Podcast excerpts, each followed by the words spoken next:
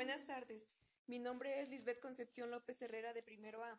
Uno de los principales temas que hemos visto es qué es la química. La química es la ciencia que estudia la composición de la materia y la materia es todo lo que nos rodea. También las características de la materia es que tiene masa, tiene volumen, tiene propiedades químicos. Los más importantes pueden ser las moléculas y los átomos. Mm, La materia también puede cla- clasificarse en dos grupos, pueden ser las mezclas y las sustancias puras. Las sustancias puras son las que no pueden separarse. No se pueden separar físicamente, se clasifican en elemento o compuesto. Estas sustancias son una mezcla homogénea. Y la mezcla podría ser la mezcla homogénea y mezcla heterogénea, que pueden ser las suspensiones, las disoluciones también, las soluciones y las sus- suspensiones. La mezcla homogénea es una mezcla que no, no puede distinguirse. Son diferentes, pero están tan bien mezclados que se puede ver como una sola mezcla. Un claro ejemplo podría ser el licuado, ya que el licuado contiene leche, con- contiene plátano y contiene algún saborizante, pero están tan bien mezclados y se puede ver como una sola mezcla. Esa mezcla sería la mezcla homogénea. Y la mezcla heterogénea también es una mezcla, pero esta mezcla sí se puede distinguir a simple vista. Podría ser la sopa de verduras. Claramente podemos distinguir las zanahorias, la lechuga, la verdura, el agua de la, de la diferente mezcla. La propiedad de la materia es cada elemento que tiene cada uno, por ejemplo, el olor, el cal- calor, sabor, maleabilidad, la densidad, viscosidad, solubilidad. La goma de mascar es la que posee todo eso. Y las propiedades intensivas químicas es la reactividad, la combustión, la oxidación, la reducción. El estado de agregación se debe al acomodo de sus moléculas. Da lugar a los estados de agregación molecular, que son el sólido, líquido y gaseoso. El sólido es el que tiene forma y volumen definido. Sus fuerzas de atracción son muy amplias, están muy juntos sin tener espacio. Se puede decir que el sólido es la dureza.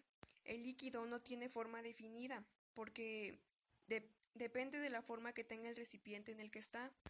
Sus fuerzas de atracción no son tan amplias, no están tan juntas ni tan separadas.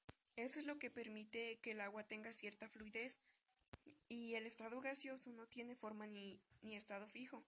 Tiende a ocupar el mayor espacio posible. Se repele la fuerza. Fuerza de atracción es nula. Son fluidos, es comprimible, las partículas se mueven desordenadamente y este es comprimible. Si su volumen se reduce mucho, el gas pasa a estado líquido. Otro tema que también vimos es la experimentación.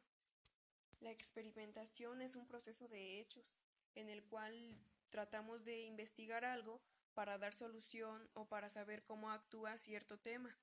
Lo- los pasos para la experimentación sería la observación, el, planeame- el planeamiento, la hipótesis, la experimentación. Después serían los análisis de resultado, la conclusión y sería al último aclarar si la teoría es verdad o seguir experimentando el experimento para dar resultado al tema. Y lo que también fue un tema que me pareció muy bueno fue la clasificación de las energías, los diferentes tipos de energía que hay y las energías renovables y no renovables, así también como las energías limpias. Las energías limpias son las que son los recursos limpios e inagotables que nos proporciona la naturaleza. Su empleo nos proporciona un sinfín de ventajas. El más importante, reduce el, el efecto invernadero y protege nuestro planeta. Es muy importante usar las energías limpias, ya que esas no contaminan. Y hay dos tipos de energías, las energías renovables y la- las no renovables.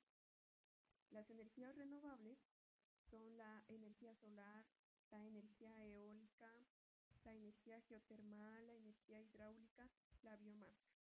Esas son energías renovables, las que son inagotables.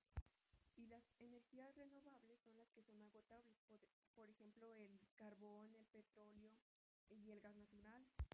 Pues las ventajas de las energías renovables son que son inagotables y mejoran la economía del país.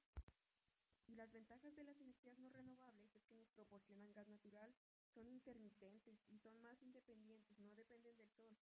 dependen del aire y pueden mejorarse para no contaminar. La energía eólica es una energía renovable, ya que depende de la energía del viento y la energía solar y la energía eólica son energías renovables, ya que depende la energía eólica depende de la fuerza del viento y la energía solar del sol. Las dos son muy buenas ya que la energía eólica hace producir electricidad y la energía solar también ayuda mucho en también en generar electricidad. Pero lo más recomendable es utilizar las energías limpias renovables, ya que son aquellas que provienen de las fuentes inagotables y son recursos limpios que no contaminan el